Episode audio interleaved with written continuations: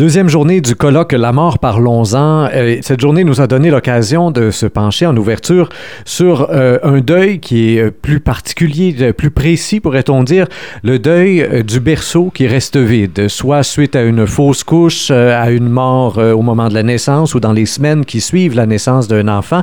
J'ai avec moi les deux intervenantes de cette mini-conférence. Tout d'abord, Manon Cyr, qui est infirmière et co-auteur du livre Fausse couche, vrai deuil, et Manon Qui, elle, est directrice des services aux familles pour la coopérative funéraire de l'Estrie. Alors, Madame Cyr, on va commencer avec vous. Euh, vous travaillez dans le deuil euh, périnatal, qu'on appelle donc le deuil autour euh, d'une fausse couche ou de la, mort d'un enfant naissant, là, depuis déjà une quinzaine d'années. Vous avez commencé par décrire le deuil comme étant le prix à payer pour avoir aimé. Une fausse couche, dans la croyance populaire, c'est pas un être qu'on a déjà aimé bien bien longtemps. Ben, dès qu'on fait le projet d'avoir un enfant, on s'attache à, cet enfant-là en devenir. Donc oui, on aime déjà, même des fois, même avant la conception, on a tellement de projets, de rêves avec cet enfant-là que l'amour, il est là, totalement là. Vous avez dit à un certain moment assez rapidement que ça fait aussi mal que la perte de quelqu'un qu'on a connu longtemps.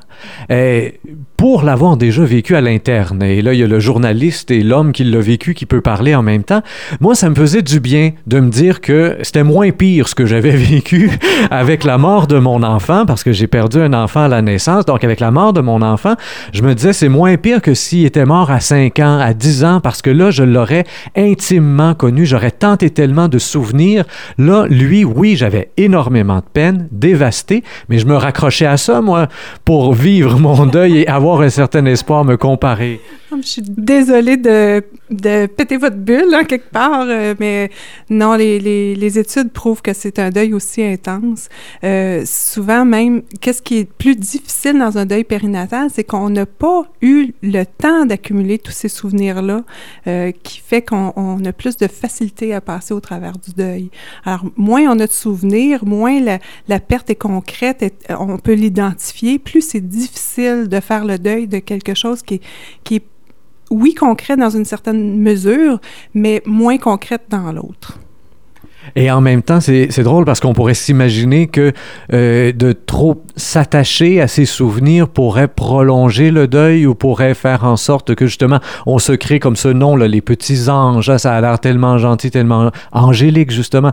Alors ça devient l'espèce d'enfant parfait qui ne nous a jamais fait choquer, qui n'a jamais fait ses dents, qui n'a jamais fait de colique, etc.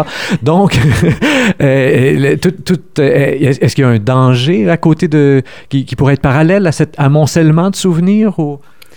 Non, mais dans le fond, c'est l'accumulation de ces souvenirs-là qui fait qu'on est capable d'aller de l'avant, de boucler la boucle, d'être capable de s'en sortir et de, de, voir le soleil après aussi. Euh, si on n'a rien à quoi s'accrocher, ben on ne sait pas pourquoi on a un deuil à vivre, qu'est-ce qu'on doit faire. Alors, quand, quand, on a des souvenirs, ben ça nous aide à faire le deuil. Au moment de la mort de l'enfant comme tel, euh, et entre autres au moment de la mort à la naissance, vous avez insisté sur le fait que c'est important pour les parents de prendre le temps de bercer, de présenter cet enfant-là à la famille et même de le baptiser, donc de lui donner un nom propre. Qu'est-ce que ça va avoir euh, comme conséquence dans, le vécu du deuil par la suite? Qu'est-ce que ça permet, ça? Bien, ça permet aux parents d'avoir le sentiment d'avoir vraiment joué le rôle, leur rôle de parent pour cet enfant-là, d'avoir tout fait, d'avoir tout donné ce qu'ils pouvaient donner dans le petit moment très court où ils peuvent où ils ont pu passer avec avec cet enfant-là. De donner un nom aussi donne une identité, euh, sa place dans la famille. Donc, est vraiment, on est capable quand on a donné un nom d'en parler aux enfants qui suivent par la suite et de, de faire vraiment donner la place à cet enfant-là qui lui revient dans le fond. Vous avez parlé, vous avez évoqué le fait que euh, au moment où les familles se présentent du côté du, euh, d'un complexe funéraire, ben là c'est une démarche qu'ils font euh, souvent pour la première fois. Ce sont des jeunes parents qui viennent de perdre un, bébé et qui là sont un peu démunis. Il y a une notion d'injustice qui vient avec ça. On s'attend à voir mourir nos parents avant nos enfants, etc. Vous travaillez, Madame Thibodeau, dans à la coopérative funéraire. J'imagine que pour les gens aussi qui travaillent en coopérative funéraire, de recevoir une famille qui vient de perdre sa grand-mère, c'est une chose. De recevoir une famille qui vient de perdre un enfant, ça en est une autre, là, au niveau de la délicatesse que ça demande dans l'accueil de la douleur. Oui, effectivement, c'est très différent euh, à traiter, mais en fait, bon, c'est un décès, on le traite, euh, on a une, portion administrative qu'il faut traiter aussi, mais euh, il faut prendre en considération que les conseillères, ce sont souvent des mères aussi. Donc, ils ont cette, cette difficulté-là, des fois, à reconnaître ou à recevoir les familles parce qu'ils vont, ils vont s'approprier un peu le décès, ils vont le transposer sur leur vie personnelle. Donc, c'est quelque chose qui est très difficile à vivre et pour les conseillères, mais évidemment pour les familles. Une chose que vous avez souligné aussi, c'est le fait qu'il y a une qualité. Hein, euh, et c'est vous, Madame Cyr, c'est bien que ce soit vous qui l'ayez souligné parce que vous ne travaillez pas dans le réseau, mais il y a une qualité d'accueil justement au niveau des coopératives funéraires, au niveau des salons funéraires en général. C'est souvent gratuit pour un enfant en bas âge et même dans le privé, comme dans le milieu coopératif. Et, il y a un accueil qui justement est très, très, très humain, euh, comme vous venez de le souligner. Euh, si on retourne dans le suivi du deuil périnatal, parce que, bon, il y a le moment où ça arrive, le choc, et c'est souvent à ce moment-là où les familles sont quand même bien entourées. Et après, évidemment, c'est dans le temps que ça s'effrite. Et euh, vous avez mis sur pied dans votre région le, le fait de pouvoir faire des suivis téléphoniques un mois plus tard, même pour les familles qui, après ma barre, ne réclament pas vos services. Et ça, ça a l'air de répondre à un besoin assez concret. Là.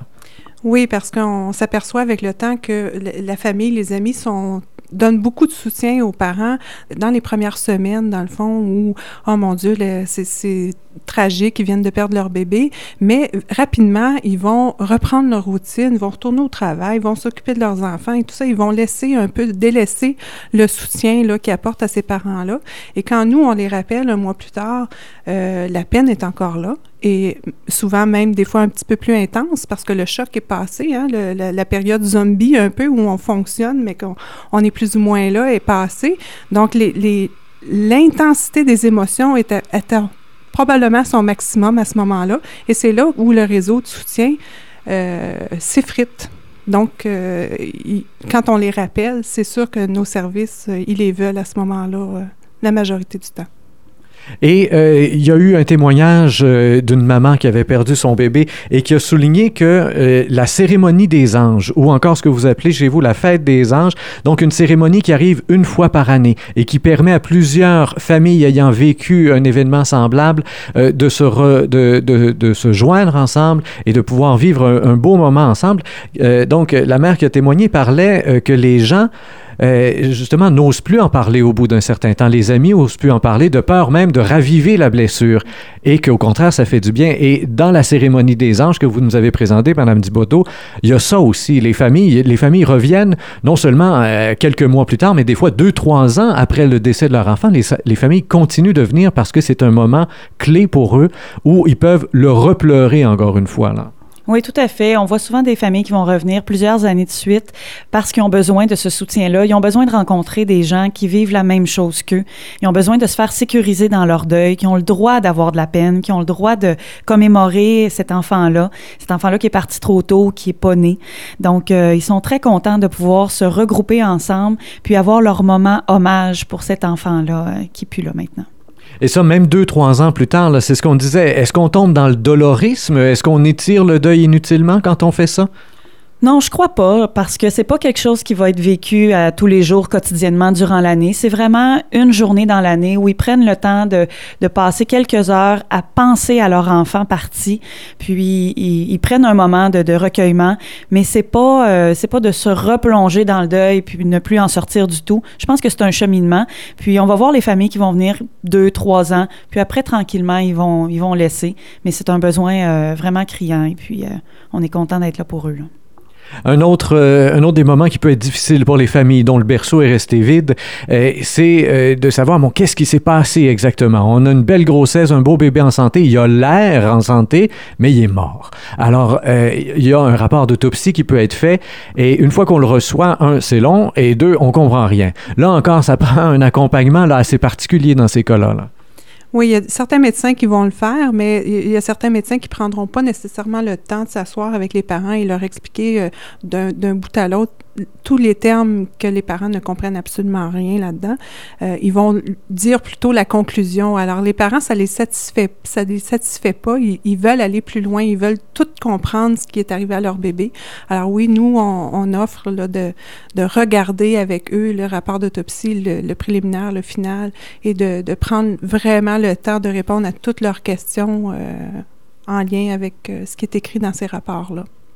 Vous avez commencé votre conférence en disant ça arrive tellement plus souvent qu'on pense. Effectivement, dans la société québécoise, à la fine pointe de la technologie, on a l'impression que la mort d'enfants, c'est vétuste, c'est quelque chose du passé, 1950, 1940, du temps de nos arrière-grand-mères aujourd'hui, diront les enfants. Mais non, effectivement, c'est encore quelque chose de régulier. Qu'est-ce qui fait en sorte qu'aujourd'hui, malgré toute la technologie qu'on puisse avoir justement et l'illusion que ça nous donne, qu'est-ce qui fait en sorte que c'est si régulier que ça, selon vous? Ben, je pense que c'est là pour rester. Hein. Si on regarde les statistiques, c'est une grossesse sur quatre. Quand on dit que c'est fréquent, c'est vraiment fréquent.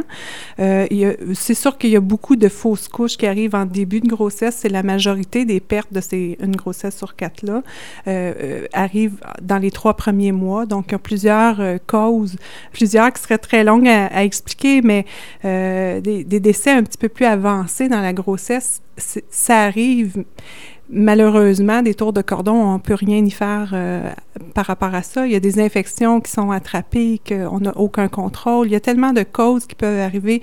Un accouchement qui, qui semblait tout, bien aller, euh, comme un peu Karine disait ce matin, mais qu'au dernier moment, oups, euh, le, vent tourne de bord et malheureusement, le bébé décède à ce moment-là il y a plusieurs facteurs qu'on n'a aucun contrôle. Donc, même si euh, avec la technologie, on ne serait pas capable d'aller changer ces données-là. là et évidemment, ça apporte beaucoup de douleur, beaucoup de frustration. On l'évoque depuis le début de l'entrevue. Beaucoup de pourquoi, vous l'avez soulevé aussi, Madame Thibodeau, de culpabilité chez les parents qui le vivent. Et euh, la cérémonie des anges que vous avez mise sur pied euh, sert aussi un peu à exprimer tout ça. Hein, les pourquoi, la culpabilité, tout ça sert finalement à, l'exprimer et euh, à, compléter le deuil des rêves aussi, le, le, deuil des rêves avortés. Dans la cérémonie des anges que vous avez, que vous avez conçue, ce qui, a de, ce qui m'a frappé après c'est le fait que vous êtes plusieurs à, collaborer ensemble. Hein. C'est pas chacun essaie de tirer la couverture sur son bar. Dans cette histoire-là, il y a personne qui essaie de faire d'argent avec personne. C'est ce qu'on voit. C'est un deuil qu'on a envie d'accompagner. C'est vraiment un acte de compassion et on voit un acte de collaboration dans la compassion. Là. Oui, tout à fait. On est plusieurs organismes à travailler de concert pour euh, rejoindre les familles qui vivent un deuil périnatal. Donc, euh, Naissance, Renaissance, Estrie, les Amis compatissants, le, le, CHU, le Centre hospitalier universitaire de Sherbrooke, le service diocésain et euh, la, la, coopérative funéraire de l'Estrie. Donc, on se met vraiment tout le monde ensemble parce qu'une famille va pas nécessairement prendre les services et de la coopérative et de Naissance, Renaissance. Donc, des fois, des familles vont être dans un organisme, pas dans l'autre. Donc, ça nous permet de rejoindre le plus de familles possible puis pouvoir euh, aider le plus de familles possible qui sont aux prises avec cet événement-là. Manon Thibodeau, Manon Cyr, à vous deux, merci bien de votre collaboration.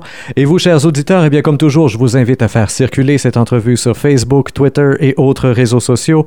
Au microphone, Rémi Perra.